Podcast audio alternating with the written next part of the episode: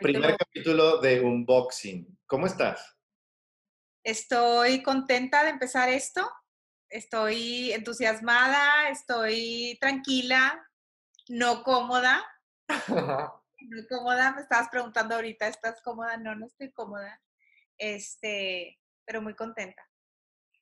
¿Cómo, es eso de, estar tranquila y no cómoda? Digo así, rápidamente, para, porque no es el tema. O, o sí, no sé. O sea, me siento, me siento tranquila, serena eh, y no cómoda. ¿Por qué? Porque eh, creo que sin, sin un libreto propiamente, o sea, mi, mi, comodidad normalmente es tener el uno, dos, tres de las cosas que deberían de ir pasando y ahorita no existe eso, entonces posiblemente no estoy cómoda por eso, pero... Okidoki.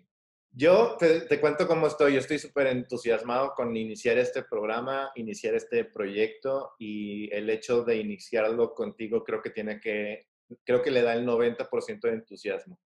Más que el sí, el tema. Un 90% es porque tú estás aquí y estamos compartiendo este espacio que pues tiene la intención de abrir la caja, que eso es literal lo que significa unboxing, destapar Ahí tienes tu cajita en la mano para los que nos están escuchando nada más. Y ver qué hay dentro de esa, de esa caja en, cuestión de, de, lo que nos está sucediendo o lo que nos ocurre con aquello que ocurre afuera de nosotros, o incluso también adentro. Un boxing emocional tiene que ver con eso, tiene que ver con el destapar, con el conocer, con el, no sé, quiero que, que se vayan al espacio de, de, cuando están abriendo o van a abrir un regalo. ¿sabes? Como el, la expectativa, la curiosidad, me servirá, me funcionará, me gustará, o será la ropa que no quiero, o nada más serán unos calcetines. No me quedará. O me, me, quedará, no me quedará, o será de esas cajas que traen otra caja y otra caja y otra caja para finalmente no traer nada o traer algo más valioso, no sé. Eso es un boxing. Eh, no sé si me falta algo de explicar qué es, qué es unboxing, Marcel. No, yo creo que nada más el, en, esta pues, analogía de decir, bueno, ¿qué es, ¿qué es la caja o qué representa la caja? Bueno, pues situaciones que vivimos a nivel individual, comunidad, a nivel colectivo, a nivel mundial, como lo estamos ahorita también viviendo todos este, globalmente una, una situación. Y entonces, esta es la caja y lo que nosotros pretendemos hacer con, estas, con estos minutos que vamos a estar juntos, pues será como destapar esta caja, ¿no? Y, ir viendo a ver qué es lo que, es lo que hay dentro del ser humano desde nuestra propia experiencia.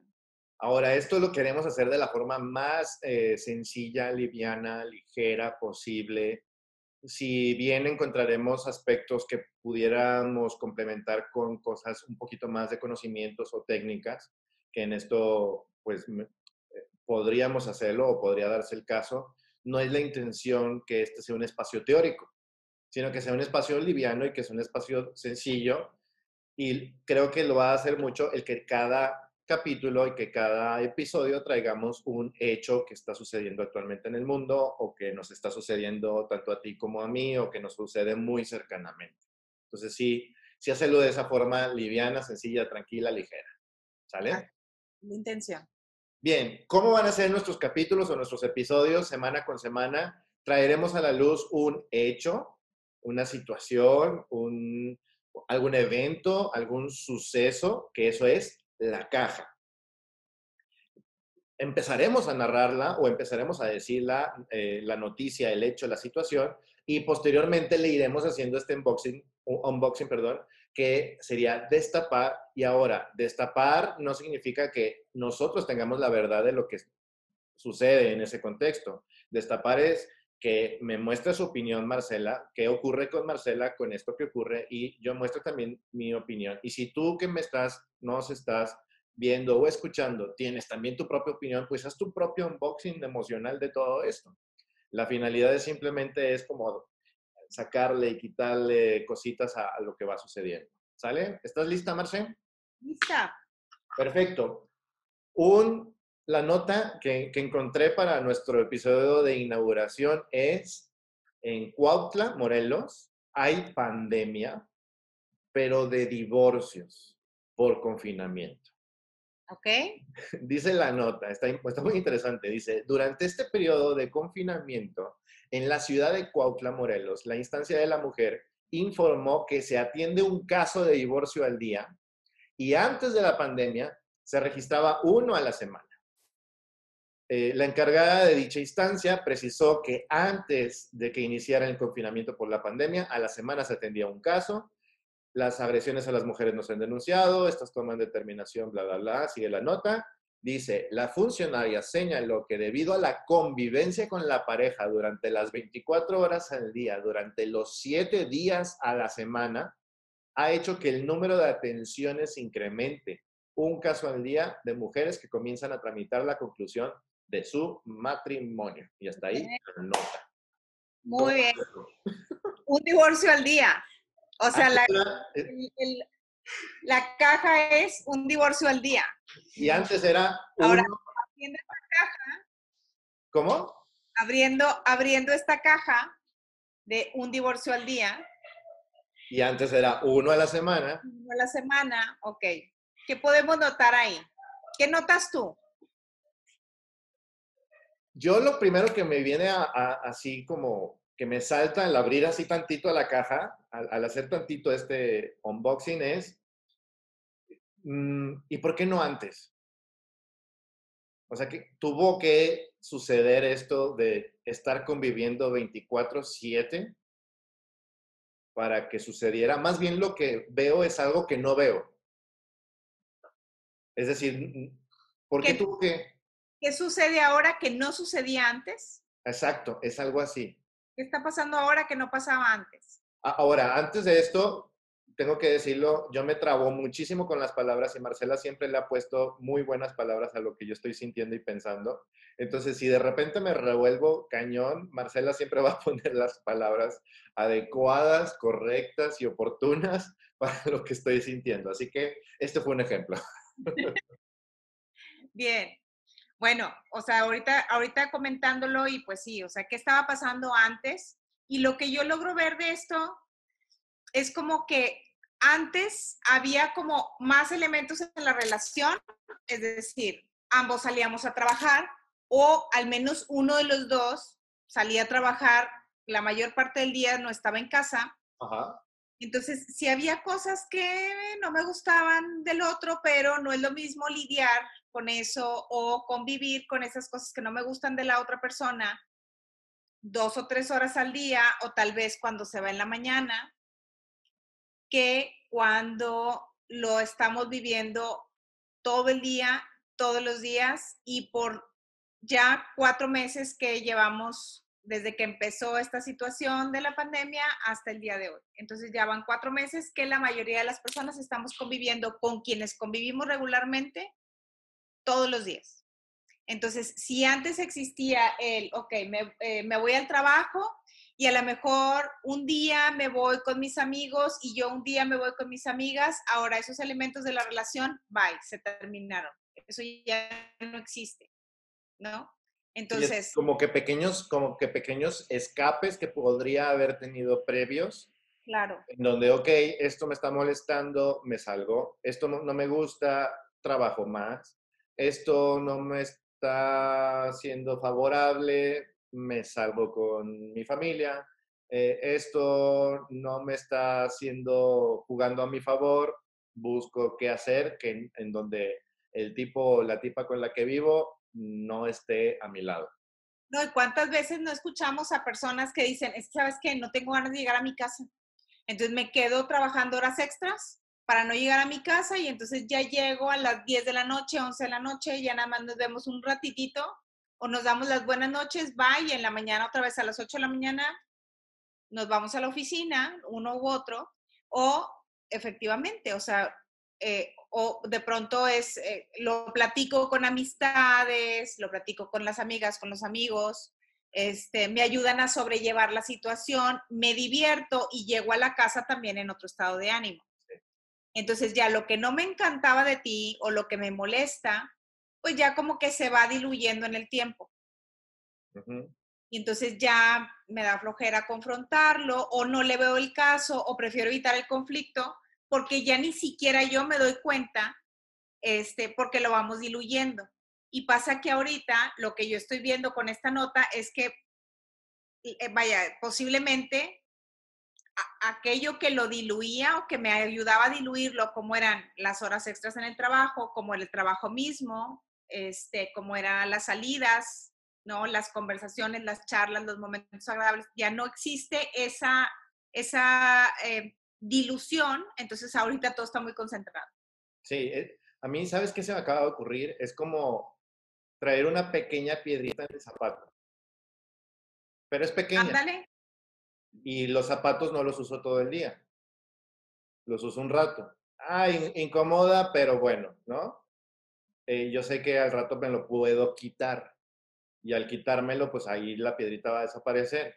Eh, esto lo veo como un, imagínate que tuvieras el zapato con esa piedrita 24/7 yo creo que llega un momento en donde las personas empiezan a decidir, ¿sabes qué? A la fregada con este zapato ya. No, no, no aguanto. Claro, hago algo con la piedrita. Sí, porque ya me lastima. Sí. Ahora, aquí creo que está la frase clave, el ya no aguanto.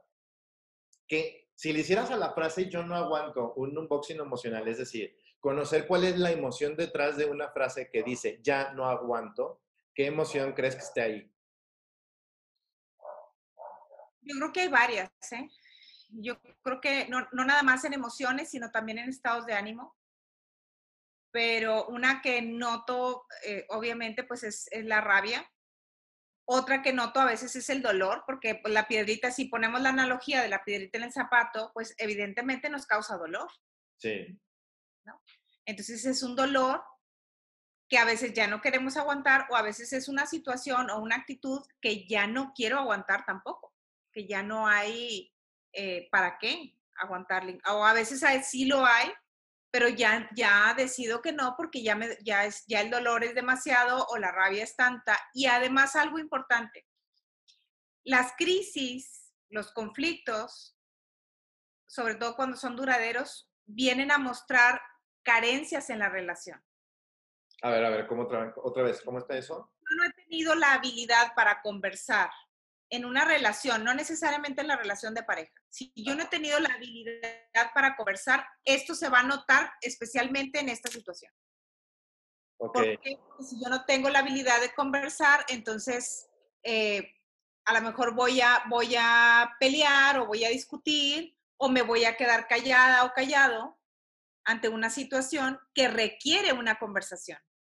Cierto. Y sabes, es que se me vienen varios ejemplos a la, cabeza. Uno es, eh, hace creo que dos años nuevos, eh, nos fuimos, eh, mi familia y yo, a una cabaña que no tenía luz y que no tenía, o sea, no tenía electricidad, no tenía luz, no tenía obviamente ni internet ni nada.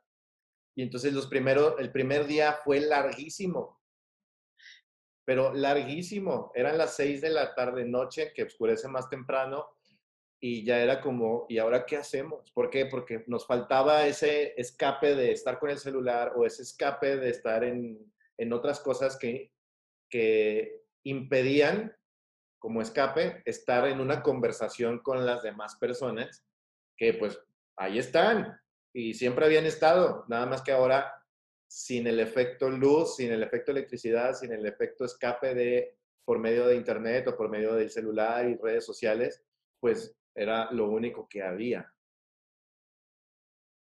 Sí, y, si no, y, volvemos, o sea, si no tenemos esta habilidad para conversar, para estar, para estar en la relación, para involucrarnos en la relación, evidentemente un conflicto que a lo mejor no es nuevo, o sea, seguramente estas parejas de esta nota que se están divorciando, que, que decimos, oye, hay siete veces más divorcios de lo que había hasta principios de este año.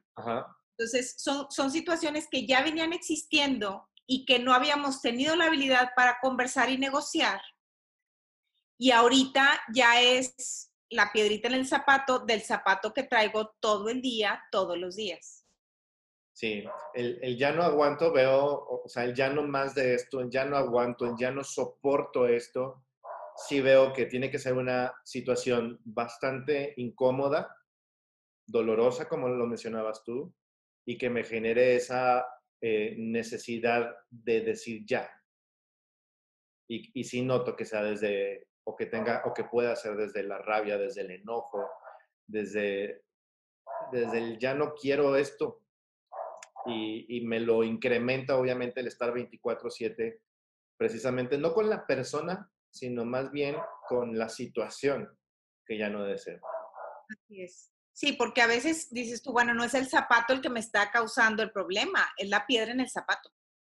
Sí, y peor, si yo no tengo la herramienta necesaria para crear o generar una conversación, eh, eh, para llegar a algún acuerdo o para sentar las bases o hacer los reclamos de una forma adecuada, quizás adecuada, pues peor aún, porque la única herramienta entonces que me queda es decirme ya, bye, adiós.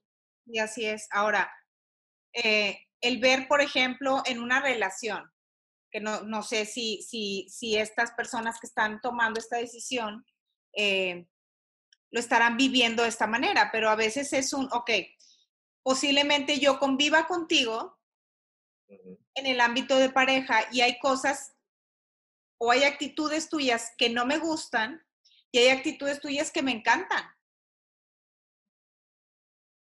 Y si pongo en la balanza, yo puedo decir, ok, lo puedo negociar hasta conmigo.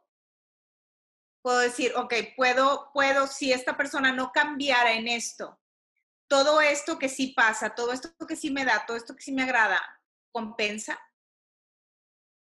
Ahora, ¿Sabes? la otra persona. ¿Sabes qué me acaba de llegar? Perdón. El hecho de decir eh, la fantasía que muchas veces nos creamos con una pareja. La fantasía inicial de decir las cosas van a ser de una forma.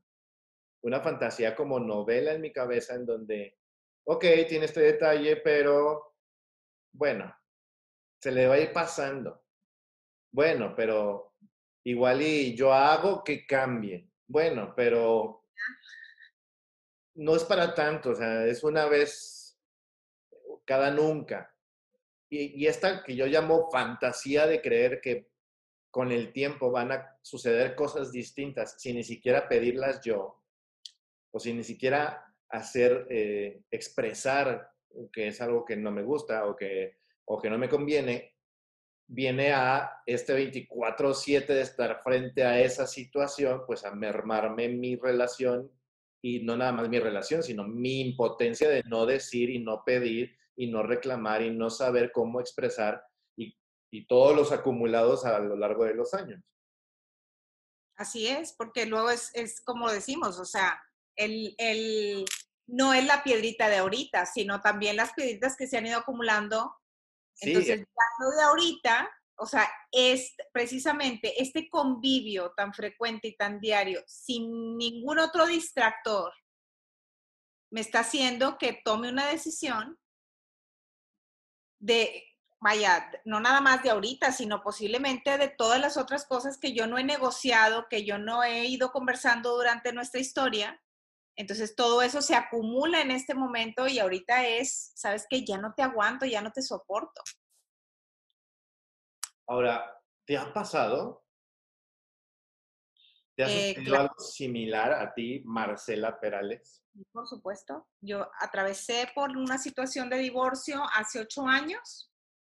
Eh, duré casada durante 23 años con el papá de mis hijos y llegó un punto en el camino en el que, digo, sin una situación como la que estamos viviendo actualmente, sin estar 24/7, solamente que eh, de darme cuenta, cara, ya no queremos lo mismo. O sea, y la, ¿te cuenta tú? Un darme cuenta yo, es decir, la que tomó la decisión fui yo. Así es, la que tomó la decisión fui yo. Precisamente veo en esta ausencia de conversaciones que yo no tuve la habilidad para conversar eh, algunas, digo, o muchas cosas que había en nuestra relación. Entonces, dado esa carencia de habilidad, pues entonces llegó un punto en el que yo dije, ya no queremos lo mismo, yo siento que no, que no vamos para donde mismo, hasta aquí llegamos. Entonces yo tomé la decisión, que hasta ahorita pienso que ha sido una decisión bastante sana, este, de, de terminar con la relación. Pero sí llegó, sí llegué a un punto de hartazgo, por supuesto. O sea, sí llegué a un punto de, ya no quiero esto para mí. O sea, tuviste tu punto de... de tuve mi punto, sí, sí, tuve mi claro, por supuesto, y fue de muchas cosas que no fui hablando a lo largo de los años, porque nuestra relación duró 23 años. O sea, como quien dice, tu punto de, de, ya no puedo más con esto era 23 años acumulados.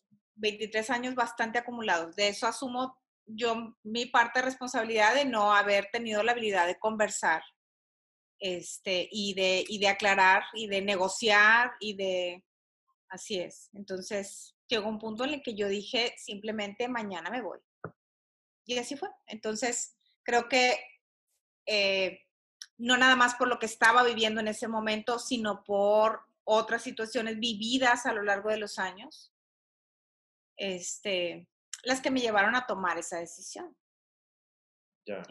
Si yo puedo hacer ahorita un unboxing de mi divorcio, es decir, de lo que, de lo que hay adentro de, de, este divorcio, una de estas cosas es la falta de habilidad para conversar, este, y la otra es eh, darme cuenta que no queríamos lo mismo. Y creo que darme cuenta de eso fue lo más sano que yo pude, o sea, lo, lo, más lindo, vaya, de decir, no queremos lo mismo y vaya, inclusive el poder decir, está bien que no queramos lo mismo y no tienes tú que querer lo mismo que yo. Ahora, para la gente mismo que la, gente misma que nos ve o que nos escucha, ¿cómo le hiciste? Porque no creo que seas la única mujer que eh, tiene 23 años de acumulaciones de cosas que no digo. ¿Cómo le, o sea, cómo llegas a decir ya? A tomar la decisión. Bueno, sucede que em, ya no había, o sea, ya, ya no había como un para qué estar juntos para mí, ¿ok? Ya era una relación que no me sumaba. Entonces yo me encontré realmente en un punto en el que era o saltaba al vacío o me quedaba viviendo una relación que no me iba a aportar nada bueno a mí, ni a él, ni tampoco a nuestros hijos.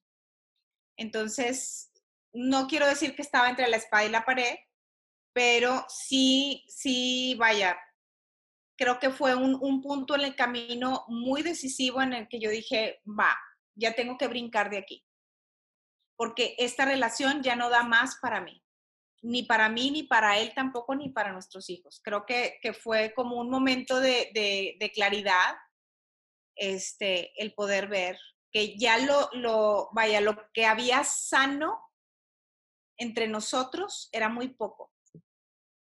Y que vaya a tener la conciencia que eh, evidentemente no era algo que yo quisiera para mí, ni tampoco era un ejemplo que yo quisiera que mis hijos vieran, como algo normal. No quería que normalizaran una, una relación de indiferencia, porque realmente la, nuestra relación ya se iba a la indiferencia. Entonces, no quería yo normalizarlo, que a lo mejor sí lo hice por, por cierto tiempo. Decir, bueno, eso es lo que hay en mi relación y no nos llevamos mal Ok, yo, yo creo que era la justificación que yo me daba. No nos llevamos mal. Pues no, no nos llevamos mal, pero bien tampoco. Es decir, yo logré, creo que sí llegué a un punto de normalizar la indiferencia. Hasta que tuve la conciencia de decir, caray, no, esto no es normal. O no es, a lo mejor sí es lo normal en mi relación, pero no es lo que yo quiero para mí. Ni tampoco es lo que yo quiero que vean mis hijos, como una relación normal de indiferencia. Entonces, creo que tener esa conciencia y decir, ok, definitivamente no estamos, no estamos en el mismo camino, no estamos en la misma sintonía. Entonces, lo más sano en este momento, ¿qué sería? ¿Continuar? ¿O decir, bye? Entonces, ¿Sabes, ¿sabes qué veo? Que, digo, no sé tampoco eh, en relación a los divorcios de la nota, ¿no? Eh, que llevó, porque la nota habla también de mujeres que van a solicitar el divorcio. Sí. No sé qué las orilla, sin embargo, en esto que tú me comentas, creo que el hecho de verte en este espacio, en este punto de inflexión, tiene que ver con, también con una pregunta súper importante, que es el ¿qué, qué quieres? O sea, ¿qué tú qué quieres? Así es. Si yo qué quiero, y sabes que también tiene mucho que ver con autoconocimiento. Cuando hace rato que conversábamos, oye, ah, es que yo creo que va a cambiar. Es que yo creo que con esto sí puedo. Es que yo creo que con esto no me pasa nada o no me pasa gran cosa, ¿no? pero a veces el, el, punto es que no nos conocemos a nosotros mismos. Y yo creo que puedo aguantar eso que me disgusta de mi pareja. Y es una falta de conocimiento de uno mismo. Y yo creo que también nos hacemos la pregunta desde el desconocimiento de, de, de, mí mismo. Me hago la pregunta no de qué, qué quiero yo, sino qué quiere mi familia que suceda. ¿Qué quiere la otra persona que suceda? qué quiere eh, mi contexto cercano que suceda y tomamos, o al menos yo he tomado decisiones desde el espacio de lo que el otro quiere. Y entonces igual y un divorcio, digo, dependiendo mucho de la tradición familiar en la que vivamos cada quien o cada uno, eh, no está tan bien visto y la separación no está tan bien vista y luego viene el, y tienen hijos, chin, como el, les estás haciendo un daño y entonces qué quieren también tus hijos y qué quiere tu mamá y qué va a pensar la otra familia y qué va a pensar las mamás en la escuela y qué van a pensar este, los de enfrente. Y somos, creo yo, más conscientes de lo que creemos que los otros quieren que de lo que yo mismo quiero. Sí, como el cumplir expectativas, ¿no? Como el, como el, se espera de mí ¿sí? Creo que, creo que esta pandemia de divorcios viene, viene, viene relacionada con esto. Me pongo 24/7 también no frente a lo que no quiero, sino frente también a lo que ya quisiera que sucediera. O sea, es que yo quiero eh, ser, ser feliz, es que yo quiero tener una relación que sea diferente a la que tengo actualmente, es que yo quiero estar solo conmigo mismo, es que yo quiero eh, que mis hijos vivan una relación completamente diferente o vivan en un contexto anímico distinto al que estamos viviendo actualmente. También creo que tiene que ver con, con lo que queremos. Sí, sí, con, y, y, sabes que en, en, esta, en, este, en este mismo contexto de nos encontramos a veces en el o sigo cumpliendo las expectativas. Sí. O empiezo a ver realmente qué es lo que yo, yo quiero para mi vida. Y qué es lo que, qué, qué, contexto yo quiero también crear, no nada más para mí, sino para los que siguen. Que a veces, muchas veces en estos matrimonios seguramente hay hijos. Entonces, claro que pensamos también en los hijos, claro que no es, no, no es una decisión nada más tomada desde una mujer que ya no quiere soportar algo, sino que también a veces pensando en los mismos hijos, se toman estas decisiones, tanto el continuar como el divorcio. O sea, no, no es nada más, ah, bueno, me divorcio por el bien de, mis hijos. No, a veces continuamos porque creemos que eso es lo mejor para ellos. No. Y a veces nos también porque es lo mejor para nosotros, pero también para ellos. Ahorita que dices que, es, que creemos que es lo mejor, dentro de la caja de lo que sucede, de lo que ocurre, el hacer un boxing no tiene que ver con separar esto es bueno y esto es malo. Ah, no. Esto es positivo y esto es negativo. Cada quien ve su regalo como quiere ver su regalo. Cada quien ve la caja como quiere ver la caja y cada quien la abre a su manera, la abre a su momento. Hay quien la abre rápido y, se come días de abrirla y hay quien mejor la dejo ahí o la abro, la veo, pero la vuelvo a cerrar y, y ahí tengo cajas y cajas y cajas y cajas cerradas en, en, en el armario. Es, es parte de la decisión también libre de cada uno de nosotros.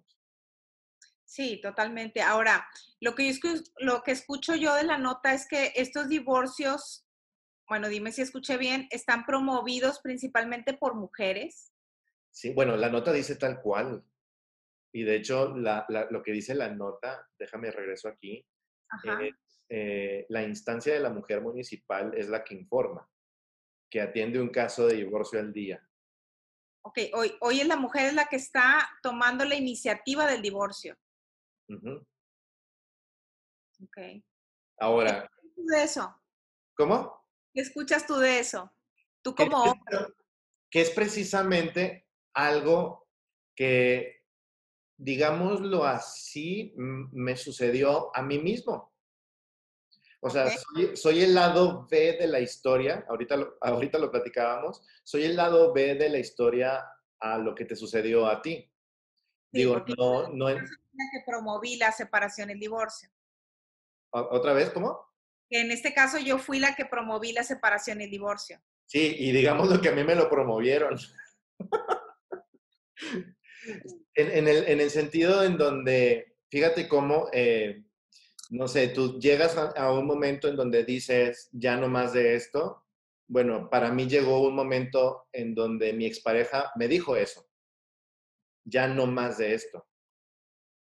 Y para mí fue un, ¿qué? Como por, y fue, fue como, como, como si fuera un, eh, un choque. Eh, obviamente que un suceso que no está planeado, un suceso que no está esperado, un suceso que, que viene y en, en, mi caso me golpeó sin, sin, este, sin esperarlo y sin estar preparado. Y obviamente también desde la situación de, de, de no saber qué estaba sucediendo, bajo el espacio de, tú, tú, dijiste, tenías tu carencia de habilidad de, de poder expresar lo que querías y lo que no querías. En mi caso era una carencia de ver que, en, que mi pareja no estaba contenta, no estaba feliz o no decía lo que verdaderamente estaba sintiendo y que yo veía o algo así y esa caja la cerraba. ¿Sabes? Era como que, ay, bueno, pero todo está feliz. Ay, bueno, pero todo está bonito. Abrirlo un poquito y mejor le cierro otra vez. Sí, sí, sí, no, es, es como que, bueno, de hecho llega un momento en donde casi, casi eh, en nuestra relación nos impedíamos el, eh, obviamente no conscientemente, pero nos impedíamos el enojarnos o nos impedíamos el, el reclamarnos o nos impedíamos el hecho de poner sobre la mesa aquellas cosas que nos molestaban y rápidamente dejábamos como, eh, hablo por mí, dejaba yo o quería yo dejar la emoción de la rabia eh, y entrar al espacio de la alegría, de la satisfacción, del todo está bonito, del de, eh, qué padre nos la pasamos, pero mira todo lo bueno y mira todo lo bonito que nos pasa y lo que nos sucede, para alejar, como ahuyentar y echarle flit al enojo de cualquier situación. En mi caso, evadir el enojo, tanto mío como de quien era mi pareja, fue, eh, creo yo, que el espacio de, de, esta caja ya no puede permanecer cerrada, se tiene que abrir y que obviamente yo desde la inconsciencia me toma como un, como un golpe que no esperaba. Pero soy el lado B a lo que te sucede. Digo, no estoy diciendo que sea exactamente lo mismo que te sucedió, pero soy el lado, eh, soy el lado de, al que le piden el ya no quiero estar contigo, ya ya no quiero estar contigo. Y mira, ahorita, ahorita que hablabas acerca de, esta emoción de la rabia y decir, sabes que no la quiero ver, o sea, quiero, quiero como, como no, no vivirla o no darme cuenta que está ahí o quiero, eh, pues en esta, en esta inclusive como, como teoría, ¿no? Que, yo he escuchado a veces este, de, de consejeros matrimoniales, no no permanezcas enojado mucho tiempo, no te vayas a la cama enojado, cosas así, ¿no? Y como, como a veces, porque, o yo lo he escuchado bastante también, yo lo viví también, de el miedo a sentir rabia, el miedo a conectar con esa emoción porque creo que es sombría, porque creo que es mala. Y como todo tiene luz y sombra, entonces si yo no conecto con la rabia, tampoco conecto con el poner límites, por ejemplo. Sí. Y a veces tenemos como, como, como esta, como este concepto, ¿no? De que el enojo, la ira, la rabia es agresividad.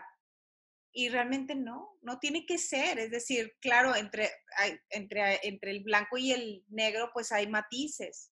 Sí, hay intensidades. es una forma. Es una la agresividad es una forma, el grito, el manoteo, el, el lanzarme sobre ti, el golpe a veces, inclusive la discusión, la pelea, es una forma de manifestarla, pero no tiene que ser la única. Sí. Es decir, el primer grado de la rabia es la molestia, es la incomodidad, es el poder decir, ¿sabes qué? Vamos a hablar acerca de algo. Y esta determinación con la que yo te lo voy a decir tiene que ver con la rabia y es el poner un límite. Si yo no tengo esta emoción a la mano, la ira a la mano, entonces tampoco voy a tener a la mano el, decir, esto me molesta, yo no quiero seguir viviendo esto y por lo tanto te voy a poner un límite. Y te lo voy a poner desde la convicción de yo no voy a soportar esto. Y hagamos algo y negociemos. Entonces, pero hablarlo así desde la convicción, esto es habitar la rabia, esto es poder habitar la rabia. Sí, de ya, ya no quiero más de esto, lo que yo deseo es esto. Y eso es poder ser honesto y decir, sí, es cierto, aquí hay rabia. O sea, esto, esto se llama rabia. Y a veces también, esto, hace rato estaba conversando con alguien y me decía, ¿sabes qué? Eh, me cuesta mucho, dice, cuando yo siento dolor o tristeza, normalmente lo que me digo es, no pasa nada, no pasa nada, sigamos adelante, no pasa nada, no pasa nada. Entonces yo le, yo le platicaba, yo le contaba, le digo, mira, cuando nosotros sentimos dolor, lo sentimos por aquello que nos importa. Entonces el dolor nos deja ver que eso que está pasando realmente me importa y que tengo que hacer algo por ello. Si tú no quieres ver y tú haces como que no pasa nada, entonces es como la piedra en el zapato. Yo hago como que no pasa nada porque la puedo soportar, la puedo tolerar y cuando menos me acuerdo ya traigo una ampolla, ya traigo una llaga. Ya mi puedo, y puedo seguir diciendo, no pasa nada. No pasa nada, no pasa nada, no pasa nada. Así es. Fíjate que ahorita que comentas todo esto, el yo mismo evadir el espacio, mm, el espacio de la rabia, el espacio del enojo, que es algo que evadía hasta hace relativamente poco, no significaba que no me enojara. Eh, es muy diferente el, el espacio. Yo vivía, de hecho, eh, con el enojo a la mano, pero también vivía con la represión del enojo más a la mano. Es decir, el, enojo aquí y, las ganas de, de, escupir, de vociferar, de decir ya no más, de, mandar a la fregada absolutamente todo. Sin embargo, todavía mayor era eh, el espacio de esto no debe de ser, esto no debe de suceder, no debes de llegar a ese punto de, enojo. Yo no debo de enojarme de esa forma porque mil cosas pueden pasar, pero obviamente pues no sabía qué podía pasar. Pero al mismo tiempo lo que no estaba pasando era que venían esta serie de acumulados. O vienen esta serie de acumulados de, como no lo digo, ahí está guardadito. Es como la cuenta de, de la deuda en el banco que se va llenando de intereses por pagos no pagados, por ¿sí? Eh, y más intereses, y más intereses, y más intereses, hasta que se vuelve algo impagable. Es, es algo que creo que, que sucedió en, en mi ex relación, que al ser impagable fue insostenible y fue la forma de decir, sabes que ya no más. Sí, y sabes que también lo que yo veo en, en relaciones es que eh, hay que irle depositando la relación. Hay que irle depositando cariño, detalles, ternura, cuidado. Es decir, todo lo que, todo lo que yo pueda aportar a la relación, hay que aportarlo. Lo que ambos podamos aportar. Es una cuenta en común. Entonces, ¿por qué? Porque eventualmente le vamos a, va a haber crisis, va a haber conflictos en donde le vamos a retirar ¿no? Como cuando tú ahorras, ahorras, ahorras y de pronto dices, oye, ¿sabes qué? Necesito comprar una sala. Tengo que ir a checar mi cuenta primero a ver si en mi cuenta tengo lo suficiente para comprarme esa sala que yo quiero. O tal vez dices, ¿sabes qué? No tengo lo suficiente, nada más me alcanza para un sillón y ya después me compro el otro. ¿no? Entonces, entonces en, la, en las relaciones, yo creo que sí hay depósitos emocionales que vamos haciendo que yo creo que tienen que ver con el cuidado, con el decir, la persona me importa y me importa la relación que yo tengo con esa persona, entonces voy a cuidar de las palabras que le digo, voy a cuidar de los detalles que tengo con el otro, voy a cuidar de las conversaciones, es decir, vamos cuidándonos uno al otro y es una forma de ir, de, ir como depositando en la cuenta emocional de esa relación. ¿Por qué? Porque ahorita yo creo que la pandemia está evidenciando eh, pues el estado financiero emocional de muchas parejas. Así es, hacia, hacia allá iba. Era como, como viene este espacio extraordinario, fuera de lo normal, fuera de lo común y corriente, a exponer mi estado de cuenta. A exponer mi estado de cuenta con mis relaciones. Eh, no nada más con mi pareja, sino con quien viva. Puede ser una relación madre-hijo, padre-hija, eh, eh, gente que vive sola, con un room y no necesariamente con, con, un familiar, pues, viene a exponer, a sacar, a develar como esta, este espacio de mira cómo nos estamos llevando, mira cuánto me debes, cuánto te debo, y es insostenible nuestra deuda, déjame voy a, a otro lado. Claro, nos fuimos a la quiebra porque no había en la relación, eh, vaya, suficiente, suficiente eh, ¿cómo se le puede llamar? Pues no, no había con qué sustentar la relación ya. Es más, es, inclusive está pasando con personas que están solas en el aislamiento. Esto también pasa en la relación con uno mismo. Ah, sí. Están viviendo la situación eh, aisladas completamente, solas completamente, en, en, muy poco convivio, vaya, convivio sí virtual, pero en muy poco convivio este, con otras personas o casi nulo, porque, porque de pronto, bueno, pues sí tengo que salir al súper o sí tengo que salir a alguna vuelta, pero no hay los espacios que había antes. Entonces, evidencia también la relación que yo tengo conmigo misma. O conmigo Ahora, ¿cómo, cómo, cómo sería eh, poder tener herramientas o cuáles herramientas serían como las más adecuadas, digámosle así, si pudiéramos ponerle un título? ¿Qué herramientas pudiera yo tener a la mano que me ayuden precisamente a no esperarme a que el agua me llegue al cuello, a que la piedrita ya me haya hecho una llaga en mi pie, a que estas situaciones ya sean insoportables, insostenibles. Fíjate que... Dale, dale. Ah, ¿ibas a otra cosa? Dale, dale. Fíjate que yo creo que el preguntarnos cómo estamos. Y es más, a veces poder ver al otro.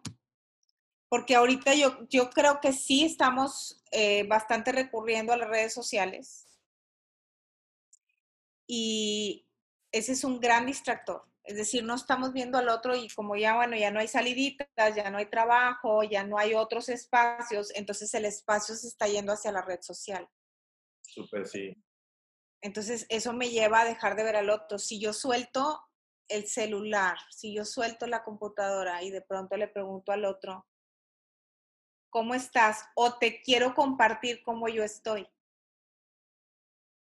Te quiero decir lo que está pasando conmigo y es más, inclusive pedirlo, pedir la conversación, el me gustaría platicarte cómo yo estoy, me gustaría decirte y me gustaría solamente que me escuches.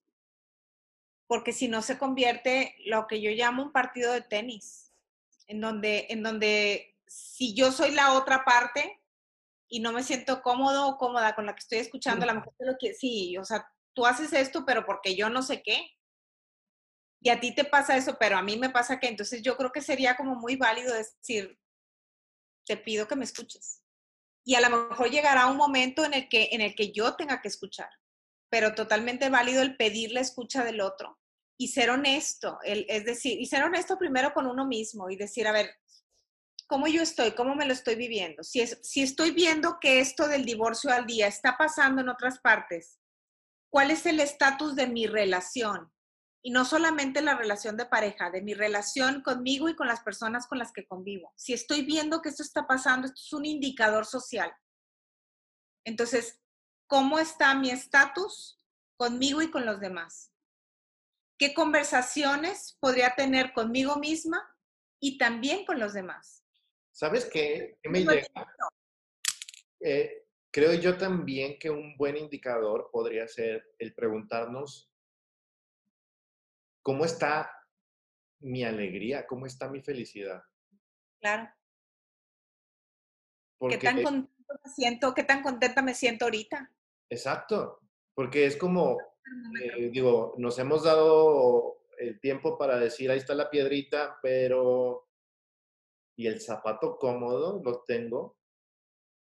Y esta, este espacio de, de, pasión, de entusiasmo, de alegría, de felicidad, de ilusión, de soñar, de... de ternura. De, de, querer amar a otra persona, acariciar, y no necesariamente como tú lo dices, hablo de una pareja, sino de, de poder expresarme en ternura, en alegría, en, en felicidad. Gratitud, de sentirme agradecida por la gente con la que convivo, por mí misma, por la vida, sí. Esa, esa creo que también es una buena pregunta, que, que podamos ver cómo está nuestro, digamos, felizómetro. Termómetro de emociones, la que sea. La que sea, pero en este caso específico en donde sí la rabia está ahí y la rabia me va a llevar muchas veces a, este espacio de decir ya no más de esto. Pero ojo, que aquí hablamos en el previo, ¿no? O sea, ¿qué tuvo que haber sucedido o qué no sucedió antes? Una de las cosas es, es esto que tú dices, de, de poder pedir el espacio de escucha y poder preguntarme cómo me siento y que la otra persona me escuche y yo le pueda decir el cómo me siento. Pero también está el, el, la pregunta de qué quiero y, soy feliz con esto que estoy viviendo y con lo que tengo actualmente, creo que es súper importante. Sí, y sabes qué también, si tengo algo que agradecerle al otro en, este, en estos momentos, yo creo que también es bien importante. O sea, el poderle decir al otro, ¿sabes qué? Eh, ahorita yo agradezco mucho que durante este tiempo esto, esto y esto, me, siento muy cómodo a tu lado por esto y esto, o me siento muy cuidado a tu lado, me siento muy bendecido a tu lado. O sea, poder tomar este tipo de conversaciones, no solamente para decir, oye, creo que me estoy hartando o creo que hay un foco rojo en mi relación, sino también notar si hay algo que yo tengo que agradecer a los demás, es ahorita, ahorita yo creo que es un excelente momento también para, para expresarlo. No solamente viendo los divorcios, sino también viendo la situación de enfermedad, viendo la situación de muerte, viendo la situación en general y el poder decir, bueno, ¿y a qué te esperas? Si tienes algo que agradecerle, ¿a qué te esperas? Fácil, creo yo que hace, hace poquito yo llegué a una conclusión. Es, de, es tan sencillo vivir. Eh, o sea, es tan simple vivir y pues, digo, me la vivía complicando muchas situaciones o me la vivía complicando en mi cabeza muchas situaciones que me sucedían y haciendo más complejo también incluso la vida para otras personas. De entrada, eh, creo que la, gratitud me lleva a ese espacio de, conexión con lo sencillo y con lo simple. Y, y, con el poder aprovechar el tiempo para lo que quiero verdaderamente aprovecharlo yo y no para lo que otros quieren. Sí. ¿Cómo estás para tener una dinámica final? Bien. bueno, veamos cómo nos sale la primera dinámica. Si esto, mira, a las personas que nos están viendo, que nos están escuchando, si a lo que va de ahorita no les ha gustado, bueno, pues pueden irse, gracias, muy bien. Pero si sí les gustó y les gusta esto que va a pasar ahorita, pues genial y propónganos más temas y síganos escuchando y denos todo su feedback eh, con todo lo que tienen a la mano para darnos eh, su retroalimentación para próximos capítulos.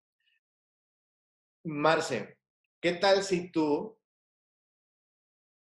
eh, vienes conmigo como si tú y yo fuéramos una pareja y vienes conmigo en el espacio del ya no más, en el espacio de esta mujer de la nota que dice de la nota, de la nota que dice, ya, uno al día, tú eres esa mujer y yo soy el vato que recibe el- la notificación de ti misma.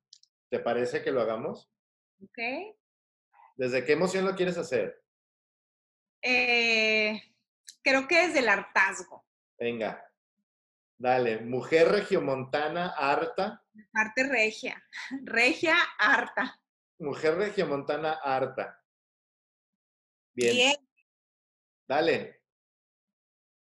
¿Sabes una cosa, Ricardo? Ya estoy harta de tener que estarte recordando todos los días, todo el tiempo, cada vez que sales, cada vez que regresas, ya estoy hasta la madre de pedirte, quítate los zapatos en la entrada, lávate las manos, ponte antibacterial, o sea, ya no sé cómo, o sea, ya, ¿qué Pero, que- pero, pero, espérate, espérate, espérate, espérate, espérate. ¿En, en- en- a ver, ¿en- ¿en qué te afecta? ¿En qué te que- ¿Cómo que te me afecta? Están los niños aquí. O sea, tú llegas y llegas, ¿qué? O sea, abriendo el refrigerador y ahí voy yo, o sea, desinfectar el refrigerador. Ajá, Y luego llegas y abres el baño y ahí voy yo a desinfectar. A ver, te tengo que estar como niño, te tengo Bájale, bájale tres rayitas, bájale tres rayitas a tu Ah. desesperación de histérica loca. Es que le bajara si no me importara. Es que Mírate, mírate. le Le bajara, le bajara si no me importara. Le bajara si no me importara, pero me importa. ¿Tú crees y que es no me importa? O sea, lo estoy haciendo por ti. A ver, espérate, espérate, espérate, A mí también me importa. Sin embargo, sin embargo, no me pongo todo loco como tú. Toda histérica y, y que empiezas, o sea, ya ves bichos por donde sea. ¿Cuál loca? ¿Cuál loca? Y esto sería una conversación. Esto sería una conversación fatal. ¿Cómo sería la misma conversación? Aquí, ¿cuál sería? Hasta te, se calentó a aquí. ¿Cuál sería? ¿Cuál, ha- había una inquietud tuya. ¿Cuál era? Claro, el cuidar, el cuidar los, los, eh, la higiene para cuidarte a ti, para cuidarme a mí, para cuidar de las personas, las demás personas con las que convivimos, que en este caso, bueno, se supone que hay niños acá. Ahora, en este caso está muy interesante porque sucedió lo que dijiste, el ping-pong. Paz, paz, paz, paz, y a, ver, y a ver quién habla más fuerte, quién alza la voz más, y empezaron las agresiones. O, Pero yo llegué a un punto en el que yo no te oía. exacto. O sea, yo no, yo nomás de repente escuchaba una palabra loca y era loca yo, ¿cómo crees, no? O sea, escuchaba nada más palabritas. Pescando la ofensa. Sí, y esto pasa, o sea, como, es más, ya ni siquiera te veía. No te veía, no te escuchaba. Y esto nos hace cuando, cuando en, en esta, en este, a veces falta de manejo de la rabia, cuando yo no aprendo a regular, porque no tanto las emociones ni se controlan ni se manejan, más bien las aprendemos a regular. Entonces, cuando, cuando no regulamos la emoción, entonces lo que nos sucede es esto, dejo de ver al otro y dejo de escuchar lo que me dice. Entonces, ya nomás oía palabras loca y peor, o sea, ya le subía el volumen. Y yo bájale tres rayitas y era un explosivo.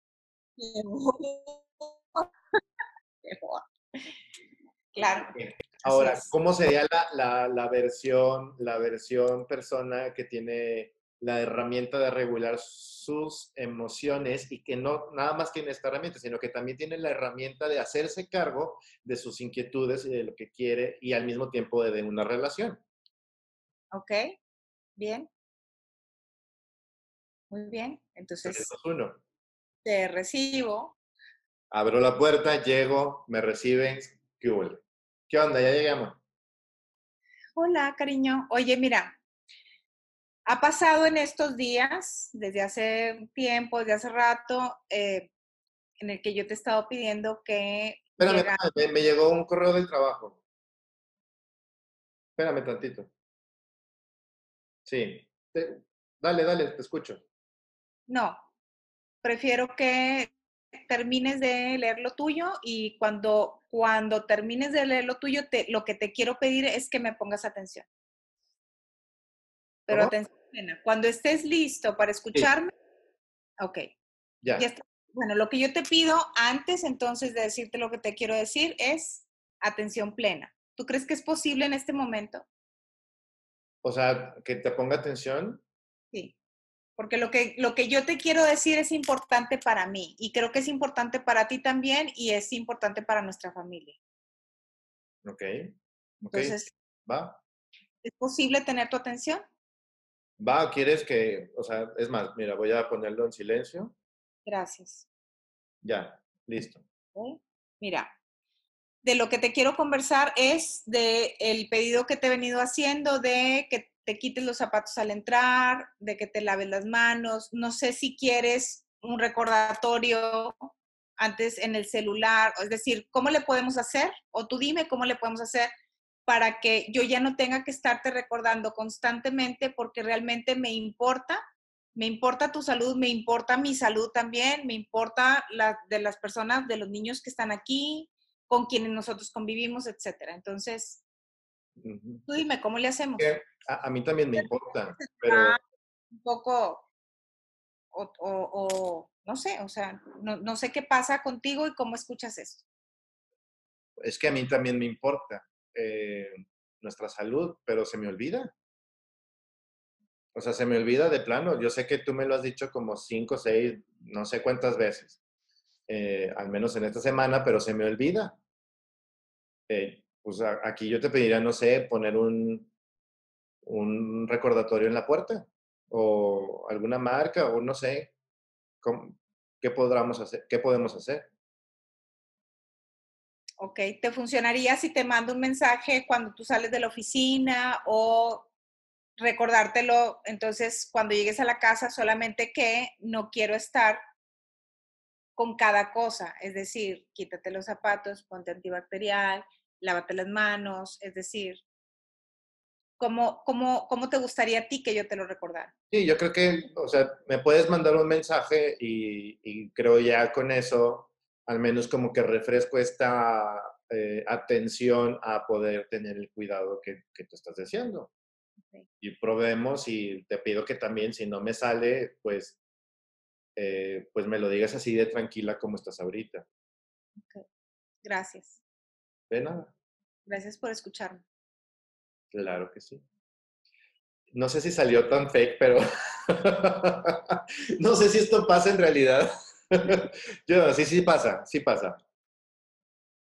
Yo creo que sí es posible que suceda y, creo que es, es importante también aprender a diseñar la conversación, es decir, no esperarme, porque la otra surgió en un, a lo mejor yo ya estaba harta durante el día.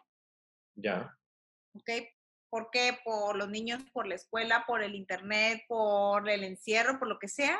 Y entonces ya es como también lo que tú vienes y haces es la gota que derrame el vaso. Y entonces es un, ok, si a mí me importa este tema, entonces lo voy a abordar desde cómo, cómo, voy, a, cómo, cómo voy a hacer para obtener la atención del otro. Y evidentemente desde esta rabia desmedida o poco regulada, no se va a lograr. Así es. Bueno, muchas gracias, Marce.